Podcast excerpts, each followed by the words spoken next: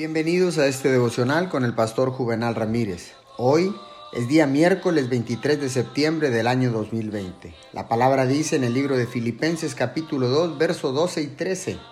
Así que, mis queridos hermanos, como han obedecido siempre, no solo en mi presencia, sino mucho más ahora en mi ausencia, lleven a cabo su salvación con temor y temblor, pues Dios es quien produce en ustedes tanto el querer como el hacer para que se cumpla su buena voluntad.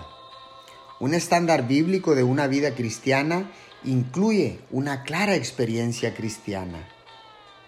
La vida cristiana conlleva experiencia. El nuevo nacimiento, de hecho, es una experiencia cristiana definida. El testimonio del Espíritu no es un algo, sino una seguridad interior dada por alguien dada por el Espíritu Santo de que somos hijos de Dios. De hecho, todo lo concerniente a la experiencia de una vida cristiana siempre es claro, produce gozo constante, paz y amor.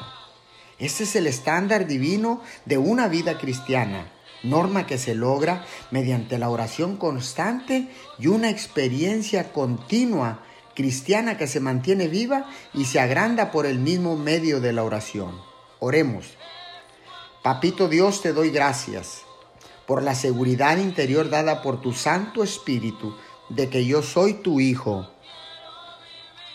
En el nombre de Jesús. Amén y amén.